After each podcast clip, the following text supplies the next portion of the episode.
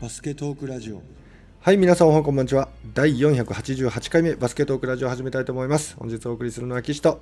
本吉です。どうもおはようございます。ありがとうございます。えー7月27日火曜日は0時22分というところから始まっておりますが、熱い試合でした。はい、ねえ今日はこの話題でしょそうですね。日本対スペイン。う。うん、日本対スペイン。まあ、世界2位のチームとね、うんこうオリンピックって場で試合できるってだけでね、うん長年のファンは、ファンである我々としてはもう、感慨深いものがありましたね。いやー、本当にここにまず立てないんだから、なかなか。そうですようね。ーんそして日本2位のスペインと対戦するなんてもうすごいことですよまずまあ、うん皆さん結果ご存知だと思うんで、あれですけど、まあ、うんとにかく試合になってましたからね。なってたよなってたどころかもうあわよくばみたいな勢いだったじゃないですか本当にまあ、ちょっとね、いや本気にさせた場面ありましたよね。うんうんまあ最初、うんまあこう始まって、うん私は実は1ピリ全部と2ピリの最初の2分ぐらい、うんそれとあと4ピリの最後の4分ぐらいを見てたんですよね仕事の都合でそんな感じだったんですけど、まずスペイン戦これ始まって最初に何にビビったかってあのディフェンスうんもうなんていうんだまずうんボールマンに対して、うんここでプルアップでシュートを打とうもんならブロックしちゃうよってスタンスうんでいてパスコースをほぼ消している、うん多分ゴールに向かってのうんパス、ドリブル、そういったものにシュート含めたうんものは全部もう消してますね。うんうんそしたら、スリーポイントラインよりも1メートル以上外うんでパスを回すぐらいだったらうんやらせてもらえるけれども、うんそこから中への動きは全てシャットアウトするようなディフェンそうやねス、無理やり入ろうもんならカバーでるわ、パス出そうとしたらそれ担い手伸びてくるわ、うんうん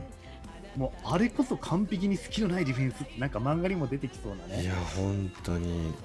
もうしなんかあれ見て私なんていうか身震いしちゃって、うーんかっこいいとか思っていや本当に質が高い本 みたいな当うんでちょっとねあの実は私47歳なんですけどはい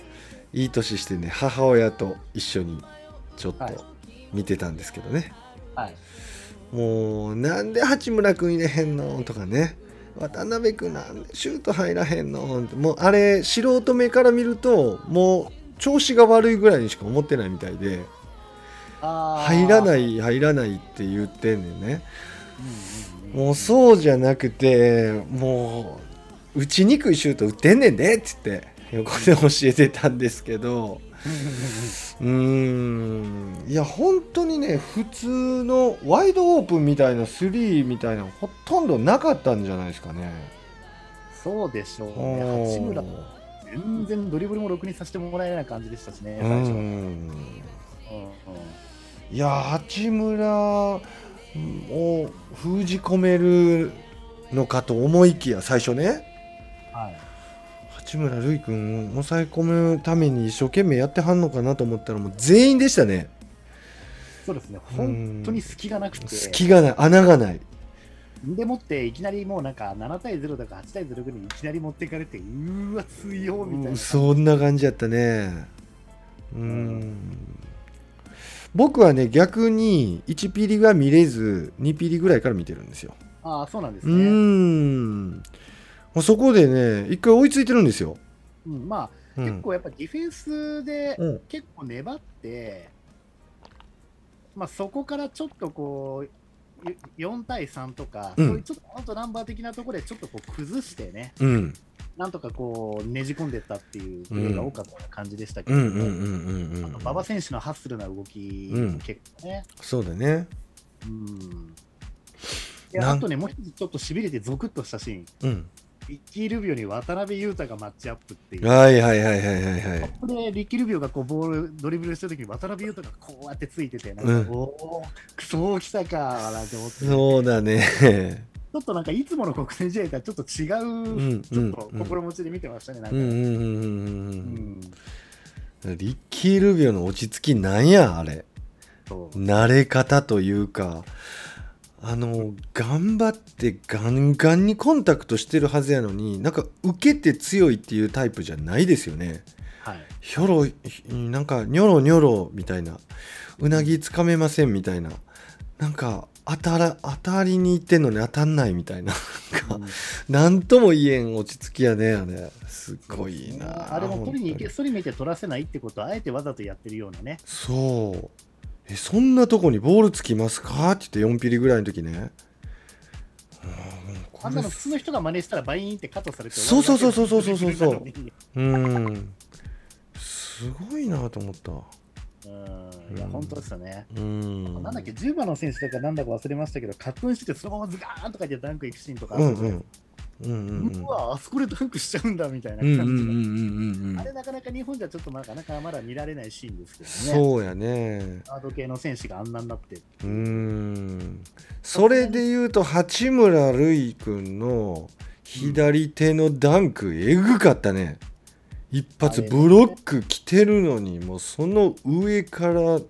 くガチャみたいなあ恐ろしい NBA 通しても左手ダンク多いですね。うーんそうやねねうんうんうんそれはすごい感じてますけどうんうね。ーんで、私が見たのは2ピリで追いついたところ。おおあの辺ね打ってうん23対23ぐらいだったかそなうそうそうそうそうそう忘れましたけどそこで追いつくところまで見れて、うんそこのところで休憩終わりになっちゃって、あーとか思いなうがらー取りん戻るというね、うん最後の1時間ぐらいでしたけど、先にほらスコア紹介しとくそうですね、うん87、8対77か。 8877ゲームなってるよほんで最後までゲームなってたよ最後ね、9点差で終わるかなと思ったら、最後ちょっとね、決められちゃいましたけどうんうんうんね。うんうんうんうんもっとね途中ワンサイドゲームなるんかなって思ってましたよそう私がその休憩終わって仕事に戻っちゃってからなんか19連続得点うんなんかリッキー・ルビオがまたコートに戻ってきてからそこで19連続得点、すごいよねそこまで19連続得点がさすがにちょっとええー、とか思っちゃいましたけどうね、んでも1ピリの出だしのところの状況見てたらそれもあり得るかなみたいなうんうんう感じ、んうんうんねいやーそやなすごかったね面白かったなそうですねでうん、あれ前半終わって何点差だったんでしたっけうんえーちょっとあ分かんない見たのに分かんない前ね半終わった時はでも一桁差ですよね、多分そうだったかなあ違うわ、48対20点差で終わったんだ。 20点差ぐらいあったんかで、3ピリで縮めてって、うんこれはなんかに書いてあったんですけど、なんかね、うんもう13点差ぐらいのところで、うん残り、多分3ピリの残り4、5分ぐらいから、かなうん3分何秒か、うん金丸選手が出てきて、そうなの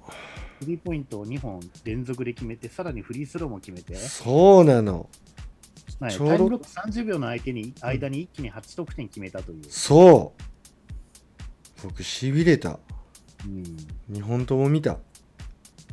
花丸選手は変態なんじゃなくて宇宙人なんじゃないかという、うそんなうんんいやほんまにねあのーこれ通用するんやって思いましたうん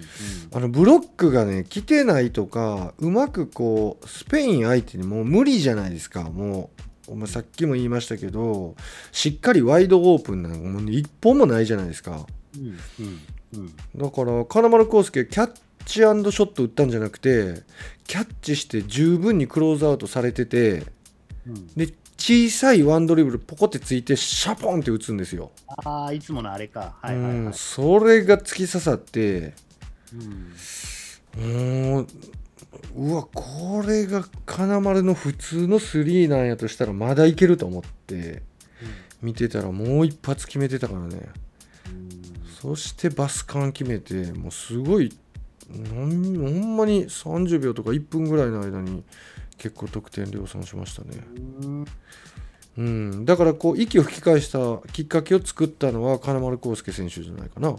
ね、うんあとは、うちんょっとも戻っちゃう時間帯の部分もありますけど、富樫選手が今日良かったですね、やっぱね。うんうんうんうんこの前のフランス戦からちょっと本来のあれを取り戻してる感があって、うんうん結構かき回してたよねかき回してましたね、うんちょっと、なんていうんだろう、古い話ですけど、あのボーグスみたいに見えましたけどね、ああマグジー・ボーグスラブジーボーグスみたいなうんね、うんうんうんうんいやーほんまに3も入ってたしね逆に今日はね、比江島選手が少なかったんで、やっぱ金丸選手と比江島選手のもう使う時間帯が10分とか15分とか決められてる中で割合をどっちかみたいな、なんか、うんうんうんうんなんかそんな風になってるのかなっていう感じもして、うんうんちょっと比江島選手、もうちょっと出てもよかったんじゃないかって声が非常に、うんちょっとね聞こえましたけれどもね、うんフランス戦の時のその活躍を考えれば。うんうんうんまあ、でも早い段階でいきなり、今日いいなと思ったのが、うん割とうん早い段階からどんどんいろんな選手投入してましたよね。投入してたねいきなりアビー出てきたりとか、そうそうそうそうそうそういきなりもう最初4、5分ぐらいいきなりもうポーって入ってきてて、うんうんうん、あ面白いことやってくれてるなと思って見てましたけど、うんうんうーんいやーほんだから比喩選手とベンドラメ選手がやっぱそれぞれ3番目の選手みたいな感じでなかなかね、うんうんうんうん取れない感じがありますけれども、うんそれ以外の選手はね、ほんまになんか全員大型ベンドラメレオみたいなうん、なんかほんますごい硬かったねうん、まあそうですね。うんすごいディフェンスでしたよ本当あにとはギャビン選手が、あのーなんか、かましたらしいですね。えどうなったんギャビン選手どうなあっれ、だっあて、掴んだやつね掴んだんですか私、あれよくわかんない、見てないからわからないんうですん、あれリプレイで僕ゆっくり見たけどはい何やったっけなリバウンド取られたかなんかでその後走っていく選手にこう抱きついてはい。みたいなことをしてましたヘルナ選手に抱きついちゃったんですね。そうそうそうそうほんでビデオをもう一回見直してみたいなことしてましついたたらどう考えてもマンスポレしてると思うんうんうんあれはスポうだんねだとね。うんうん、なるほど、なるほど、なるほど。スペイン選手もアンスポのジェスチャーしてましたそれは。あえ、誰がですかスペインの選手あ、スペインの選手。やられた方の選手ねうん、うん、ほん、でリプレイが流れたけどやっぱりアンスポかなと思いましたねうんうんなるほど、なるほど。うんあとは、馬場選手がね、なんか本当にダンクかましたりとか、うん本当に、ね、試合は本当見どころ十分でしたよね。うんうん選手もなんだかんだ言って自分のスペースが作れるとちゃんと綺麗にシュート決めますもんね。え誰誰馬場八村八村選手八村選手ねうんうんうん自うん分のスペースちゃんとちょっと何らかの形でディフェンスが崩れてそうそうそう4ピリの最後の方なんかね2本ぐらい綺麗に決めてましたよねうんうん最後10点差前後の時にもねちょっといい追い上げムードがあって、うん面白かったですよね。面白かった面白かったうんやっぱりでもあれやね日本苦しかったね本当にあの苦しいオフェンスのなんちゃらないミスがやっぱり響いてるしうーんあとねフリースローダメでしたねまあそれはね、うーんなんか45本連続外してたんじゃないかなだからやっぱり 3x3 見てても感じたんですけど、うんやっぱそのゴール下のところのパワープレー的なものでやっぱなかなか点決められないのが一つと、うんうまんあフリースロー落としちゃうっていうところ。うんうんうん、うん同じミスをしても、うんどっちの方が命取りなのかって言ったら、日本の方がダメージでかいんですようんうんうんね。うんうん、やっぱそこら辺のところがね、うん相手よりも決定力を高くっていうのは非常に難しいところあると思うんですけれどうもね、うんんまあ、そこの不備不備不利なところをどう埋めていくかっていうところなんでしょうけれどうもね。んうんほんであの外角の決定力なんやあれまあそうっすね。すごくなかったどういう練習するとああなるんですかね。ほんまにそれなんかすっごい決定力高いやんだからあの体格的なものがどうとかね、うんあの体の強さとかそういうところはまあ強化していくしかないっていうところでまだねうん方法論としては時間かかるにしても分かるんですけど、うんあの場であんだけシュート決める決定力はどうしたらいいんだろうっていう、いやね、本当にでどうこうってじゃないですよね、あれうは。ん何なんだろうな。あれやっぱなんそんななんところの訓練っていうのが小さい頃からできてるんですかね。ねえ3本連続で入るまで上がれないとかね。うんうんうなんんかこういうようなこう練習の最後をそういうので締めくくるとか、うんうん、なんかそういう文化っていうのが日本よりもこう、なんていうんでしょう、根強いんですかね、技術を一つとっても、ちょっとメンタルが影響するそういうシュート率っていう部分に関して、やうんっぱり日本の方が本当は強そうに見えるんですけど、うん海外の方が圧倒的にそこレベル高いですよね。うんだからメンタル強いと我慢強いってちょっと意味が違う。うーん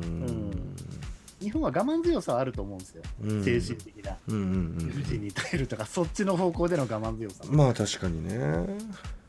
だけど、ここぞという時に決めるっていう、そっちの方のメンタルはやっぱり海外の方が強い。うんうんうん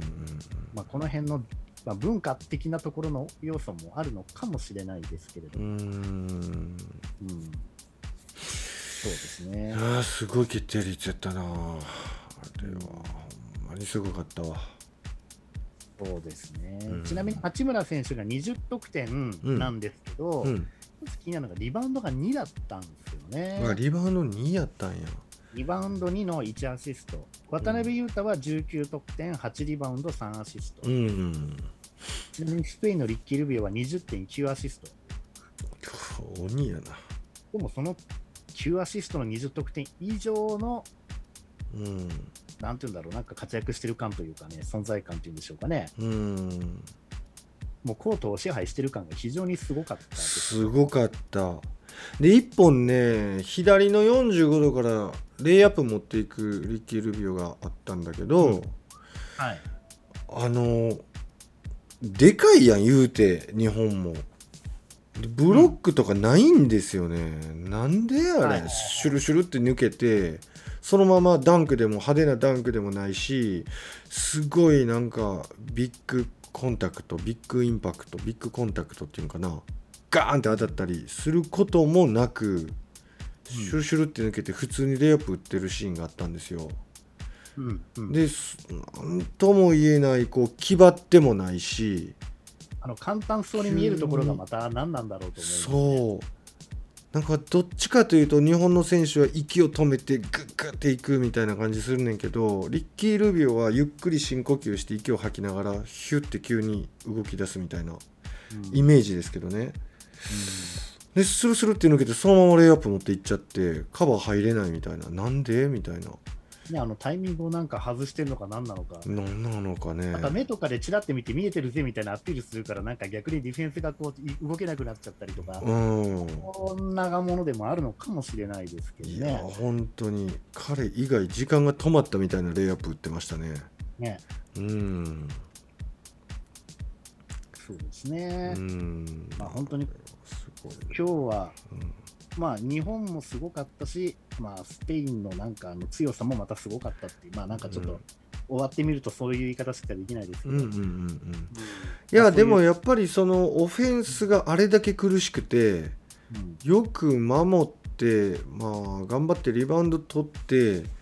あのゲームに持ち込んだと思いましたけどねあの20点空いた時にもうこれかなりのワンサイドゲームになるんかなって思っちゃったもんまあ、90何対50いくつとかになっちゃうようなスタンスですよね。そうそうそうあそうそうそうそうあのうんゲーム終わってみたら40点差50点差っていううわあやっぱり世界遠いなっていう感じを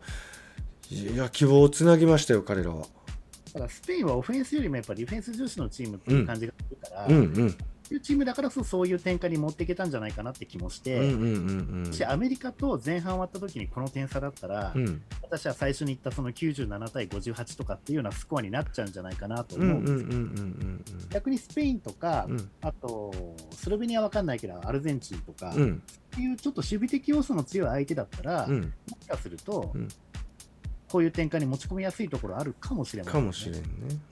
うん、これちょっと口で言い表せないですけど、感覚としてそれを感じるんですよね。うんうんうんうん変に得点の能力に物を言わせてガンガンいくチームじゃないからう、ん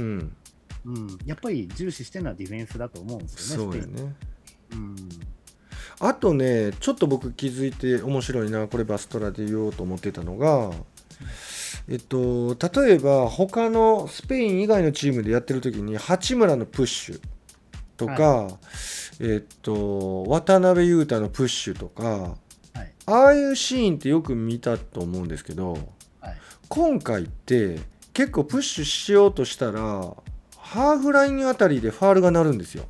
うんうんうんうん、でやっぱりそのキャッチアップがすごいタイトなんやなってそこで思いましたね。ああ、それはそうですね。うんだからあの辺りってリバウンド取ってドリブル1つか2つ目だと思うんですよ。はい。その時点では他のチームではまだ勢いもついてるしプッシュしてて笛がディフェンスとコンタクトして笛が鳴るなんてチーム多分なかったんちゃうかなと思うんですよ。うんうん、ところがあのハーフラインでもう誰かがギャビンがリバウンドで渡辺裕太がボール持つとか渡辺裕太のリバウンドプッシュって始まって1つか2つドリブルついたらもうこうキャッチアップされてますからね。うん、うん。で捕まってるからファールがならない時なんかそこでスローダウンしてまあブレイクにならないし、いや、本当そうですね。うん、あそこからやる、シーンがなかった。う、。うんほぼ。なかなか抜け出せないでしょほんで八村がちょっと抜け出したって言ってもペイントタッチした辺でもカチカチに硬いじゃないですか中あれがすごいしキックして出したらもうキャッチした時にもうクローズアウトしてるもんねそうですね。で、キックしないであのまま突っ込んだら間違いなくオフェンスファウルになるだろうっていうフェンスになってるんですそよね。んな硬さやあれなんだろうカチカチやんあれこの位置に戻ってれば、あのディフェンスができるってものでもないですうよね。ーなんんでしょうね。あれも、だからトップスピードで侵入できてないでしょ、まあ、多分そこですよね。そこやと思うねもう。抜けないんですよね、多分、ね。そうそうそうそうの位置になっちゃうから。うで八村とかはパワーでハーフラインあたりでキャッチアップされてるのを振り切って突っ込んでくるんだけどやっぱりそこでスローダウンしたり回り道したりしてるからその間にもう守ってる人が待ってるみたいなだからまっすぐそのゴールまでのいわゆるゴールライン的な、うんうん八村だったら八村がドリブルしたときに、うんまあ、距離が遠かったとしても、そこまでのゴールラインのところに早めにパッてコースにまず1回入って、うこんこでドリブルチェンジかなんかで1回横の動きを入れさせて、うんさらにもう1回ぐらい行ったときにはもうしっかり戻ってるっていう感じうんで、うそれんをつけさせないっていう、これすごく学ぶこと多いですよね。そうですよ ね話してるところって実は日本のバスケットでも、うん中高生のバスケットでも実は非常に重要なところがうんされてる感じしますよそね。うだ今と話思自分で感じましたけうど、うんこれだぜこれっていう、そこうっちねをどれだけうん指導者が気づいてうん教えていけるかっていうのすごく大事な気がする。そうだねうんあとインサイドっていうかペイントにその侵入した時にガッチャーンってぶつかってるじゃないですかはい、よくぶつかってたりまあチャージングも八村選手取られたりしてましたけど、はいあそこのカバーも多分待ってたらディフェンスがもし待ってたら八村選手が小気味いいステップを踏んで、まあ、例えばショット打ったりギャロップ踏んだりしてしもう少し突っ込んだ次の動きってできると思うんですけど微妙に飛び出してますよねだからここで普通はギャロップ踏むぜと思ったところにもうカバーがバチコーンってこうカウンターで迎えに来てるからぶつかっちゃうんですよドーンって。うん、ああ1歩とか1.5歩前にで出ていくようなカバーリングしてると思いますなんか待っててチャージングみたいなんじゃないですよあのぶつかり方そうですね、うんあれもう片足踏んで、もう片足着地しようとしてる時かなんか、真正面にパシッて入ってるから、そうそうそうそうそうそ前に踏み込めないで、うそんなんそんなん、うほすんねでガーンぶつかってってんねやんかうんうんあれもよく考えられてるもしあそこにスペースがあったら絶対オフェンス有利なリズムでステップを踏めると思うんですよでもあそこが踏めないもうカチカチすさまじかったねだからあのカバーはねちょっと面白かったです僕もうなんか壁みたいになってます壁みたいなとったもうカチカチやんすごかったあの本当にシュート率の高さとかがね、うんパーッと試合だけ流してみると気づ、なんか気になる点多いかもしれないですけどそうやねそっち見ちゃいますよね。うディフェンんスいや、うんすげえ壁みたいな、本当に、本当にさっきも言いましたけど、スリーポイントエリアより中に入らせてくれないそんな感じだ。やったほんまに本当に外の外をボール回すしかないみたいいな。や本当にでちょっと切れ込んでもやっぱりこうねえ回り込んでしまうようなドリブルドライブになっちゃってあんまり引きつけられないままキックアウトするからうんもうクローズアウトが早いよねそうですね打てないうんだからあれあれなんですかね、NBA のルールでやってたりするから、普段は、うん、 NBA ってスリーポイントライン遠いじゃないですか、うん、そこまでクローズアウトしなくちゃいけないとか、うん、なんかそういうことに慣れてるってところも影響してるんですかね。ああ、そうかもね。なんだ、コートちっちゃいなみたいなね。ううんん、あとは逆にオフェンスもオフェンスでね、うん、本当にあの NBA ラインからのスリーポイントっていうのが普通にうん、打てる選手が結構やっぱいるから、うん、うん、うん、逆にね、普通の八村以外、八村と渡辺以外はね、うん、やっぱりちょっと余計にいつもよりも広いところまで守んなくちゃいけないみたいなね、うん、うん、なんかそういう感覚にもしかしたらなっちゃうのかもなっしれないちゃう。のかもしれないね。そうするとスペースができちゃって入り込まれやすいしっていう、なんか、すごくこう、大変、いつもよりも大変なディフェンスをさせられてる感っていうのがね、うん、思いますがうん、う。ん、うん、うん。まあ、でも本当いい試合してくれたんでね、うん、スロベニアか。うん、やばかったですね、今日のドンチッチ。うん。だってオリンピックデビュー戦でなんだっけ、なんか30、ん ?48 点うん。いきなりスリーポイント3連発から入ってってああ、そうそうそうそえっとね、スロベニアがね、アルゼンチンに勝っちゃいましてね、118対100っていう。う。うん、うん、でうドんン。チッチが31分出場して、48得 点、やっべ48点、11リバウンド、5アシスト、3ブロック。すごいな。何これ48点って。 48意味がわ点か。りません。しかも相手アルゼンチン。で118点のうちの48点だから半分近くだからそうですね5回すごいな。 5回シュート打ってるうちの2回ぐらいは全部ドンジッチってことすごいですね、いや、お前すごいよ。うん、これが日本とドンチッチにつくのはやっぱり渡辺裕太なんですかねねえ、どうなんだろうね。渡辺裕太はディフェンスで相手のエース殺し的な感じになるのかな最初ルビオについてだけど、うん今度はドンチッチかなだって八村ぶつけちゃったらもうねうん。あんまそういうふうには多分考えないんで、まあ、ポジション的には本当は八村なのかもしれないですけうど、ん。どうなんでしょうね、これ。まあ、ここは守りの職人、守護まあ、渡神、辺裕太でしょう渡ね。辺裕太でしょそうですねう。。うん。いやー、面白そうだな、これ。ねえ。うんちょっと渡辺裕太、怪我してないか心配なんだけど、大丈夫やったんかなビッグ引いてたでしょ、ちょっと。ああー、はいはいはいはいうはいはい、ーはい。んでもあの後普通にプレーしてましたけどね。頑張ってやってたけどね、彼があんなになるのちょっと珍しいからさ、うん。うんまあそうですまあね。痛そうにしないのに、あれ、ちょっと重くなければいいかなとちょっと思ってたんだけど。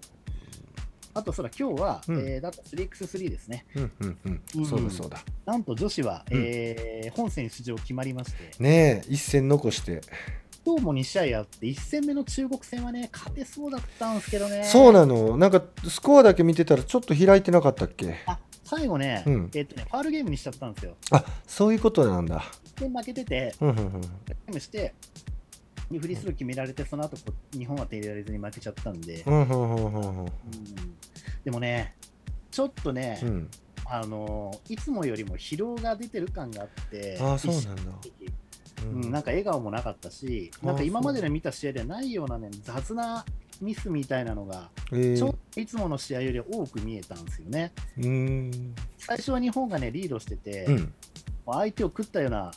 プレーも結構多くて、うんうんうんうん最初は日本が4対2とか5対2とかリードしてたんで、いけるかなと思ったんですけど、うん途中から中国に粘られて、うんうん中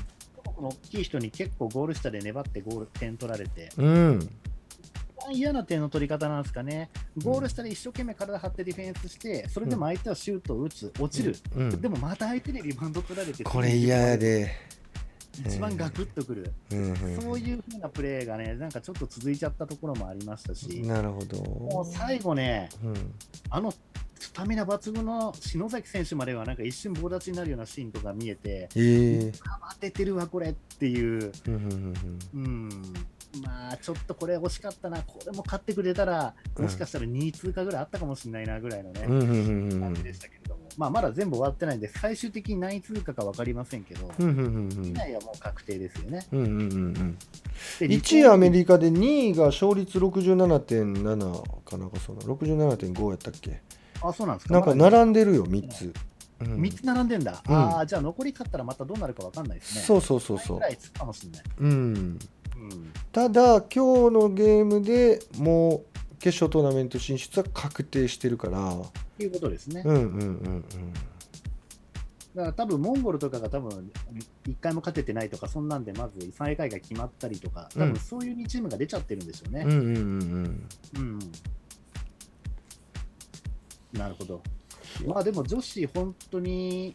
なんていうんでしょう、役割分担がすごくきちんとされてて、うんただこれから先の強い相手とやっていくだから、やっぱり怖いのが、やうんっ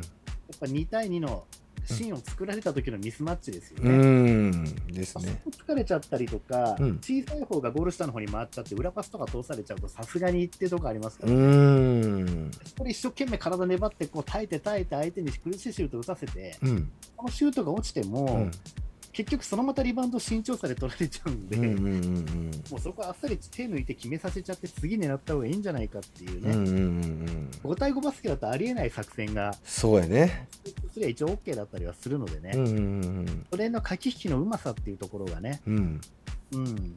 そこがね、ちょっとね、男子と女子では、ちょっとその辺が違っててでうすね、ん男子の方はやっぱね、5対5のメインでやってるメンバーばっかりがこう来ちゃってるから、余計になんかこう、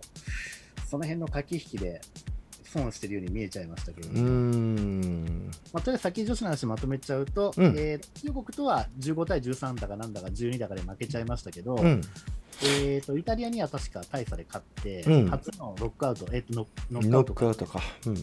ノックダウンというのかなんかわかんないですけど、22点目取りましたよねノ。ックアウトだね1点目で2ポイント決めて、うんうんうんうん、でそれで、えー、と本戦出場、6位以内は確定、うんうんうんで男子の方が、うんえっ、とね、1試合目が今日世界1位のセルビアだったのかな、うんうんもうね、うん勝てる気しない、ああそもう見てて、うええもうね、見たかったなそんなあらにゆる面で強い、こああそれ絶対無理って思いながら見てます、ううそそんなにうん、もうね、粘ってもちろん、なんかちょっと点差詰めるシーンとかもあったんですけど、うんうん、でも破れかぶれのがなんとかなったからそうなったとか、そういうイメージで、うんうんうんもう全然ああそう体の強さもでかさも正確さうーもんゴール下の強さも含めてもう全然でしたね。そうなんや富永選手のところが結構狙われてる感ありましたね、やっぱね。あそうなんだ。だね部分もあるし、うんうんうんうんうん、やっぱ富永選手もなかなかやっぱり、うん、スリーをいい感じでツーポイント打たせてもらえてないっていうのもあるし、うんあとやっぱりね、組織的なプレーがちょっと日本少なすぎる。ああそうなんだやっぱね、1対1とかね、なんか外、なんかこう、上のところでこうクロスして、クロスして、なんとかそこでズレができた瞬間にスリー打って、スうリんーとかツーポイント打ってみたいな、なんかそういうのも見え見えだし、うんうんうんで逆に日本のあのメンバーの身長差を狙って、海外のチームは2対2を仕掛けてきてう、んうんダイブされて、あっさりノーマークシュートみたいなところとか、うんうんあとはそのスイッチするところの、なんかスイッチの仕方というかね、うんうんあの辺のところが5対5だと小ディフェンスみたいなので出ても、うんその後ろのカバーが1人いるからいいんだけど、うん 3x3 でそれやるともう誰もいないスペースができちゃっうて、んうんそうだろうなダイブされてっていうのがすごく多くて、うんうんそのう辺んのこの 3x3 独特の駆け引きっていうところがうん経験不足なのかなっていう感じがしますよね。うんうんうん特にアイラうんうん1回か2回ね、とにかくものすごいかっこいいブロックショットとか決めてるんですよ、うんうんアイラ選手ってう。んそこの部分だけ見た瞬間は、アイラ選手入ってよかったかなと思うんですけど、うんただポジションがやっぱ中途半端で、うんあのものすごい肉体美ですけど、うんオールスターのパワープレーで全然勝てないんですよ。ああそうなんだやっぱ小さいから、うんごついけど、うんギブスみたいに手が長いってわけでもないから、うんうんやっぱゴール下のパワープレーした時に相手の方がやっぱでかいんで、うんうんブロックされちゃうか、それにビビって、シュート外しちゃうかみたいな感じにどうしても圧に負けてなっちゃうんで、うんなかなか点取れないですね。なるほ中どと中が全然使えなくて、うんうんうん組織的なプレーとかも、苦し紛れのこう、なんていうんだろうな、ピックアンドロールからの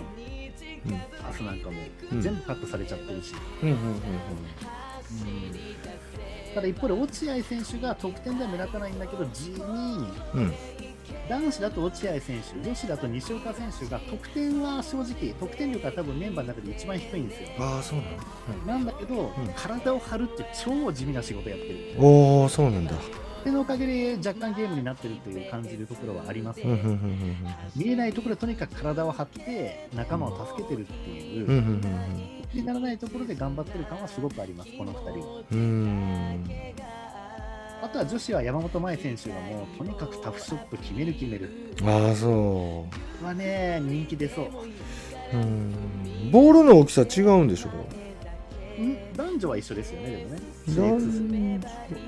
プあ男女は一緒だけど女子のボールの大きさはどうなの女子の大きさのボールなんじゃないですか。あほんなら女子はこなれた大きさなんだ男子がちょっとちっちゃく感じるんだ大きさは一緒なんですけど、んボールは7号の重さなので、女子はボールが重くなってるはずなんであー大きさ一緒で重く感じるなっていう感じなんよねそうです。で、男子はボールは小さいけど重さ一緒っていう、うんうんうんうんどっちにしちょっと違いはあるわけです。ちょっと違いやんねんななんで違いをつけたかねうんまあ、そこがね、ちょっとわからないところでうすんうんけど、うんなるほどまあ、でも女子はとにかくね、うんなんか見応えある、うんうん面白い。うんうんうんなんか台風の目になってる中ありますよね。あるねあるね注目され怖がられてるよね警戒されてるというかうんうんうんそういうところも含めて、うんうんうん、面白い。確かにうバスケでこんなになるとはねん、もう毎日毎日もうなんか朝から晩までこんなあるもんだから疲れちゃったらいいんですよね、私本も当朝から晩 にまで嬉しいけどねそう、うんうん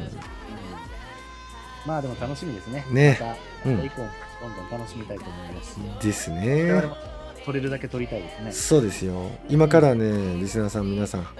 えーインターハイを取りますからねはい、まあ488回目のオリンピック絡みはこんなもんですかねそうですね。ねえいやー引き続き応援していきましょうはい。はい皆さんも488回目バスケットオクラジオを楽しんでいただけましたでしょうか本日お送りしましたのは岸とでした。 See you next time バイバイ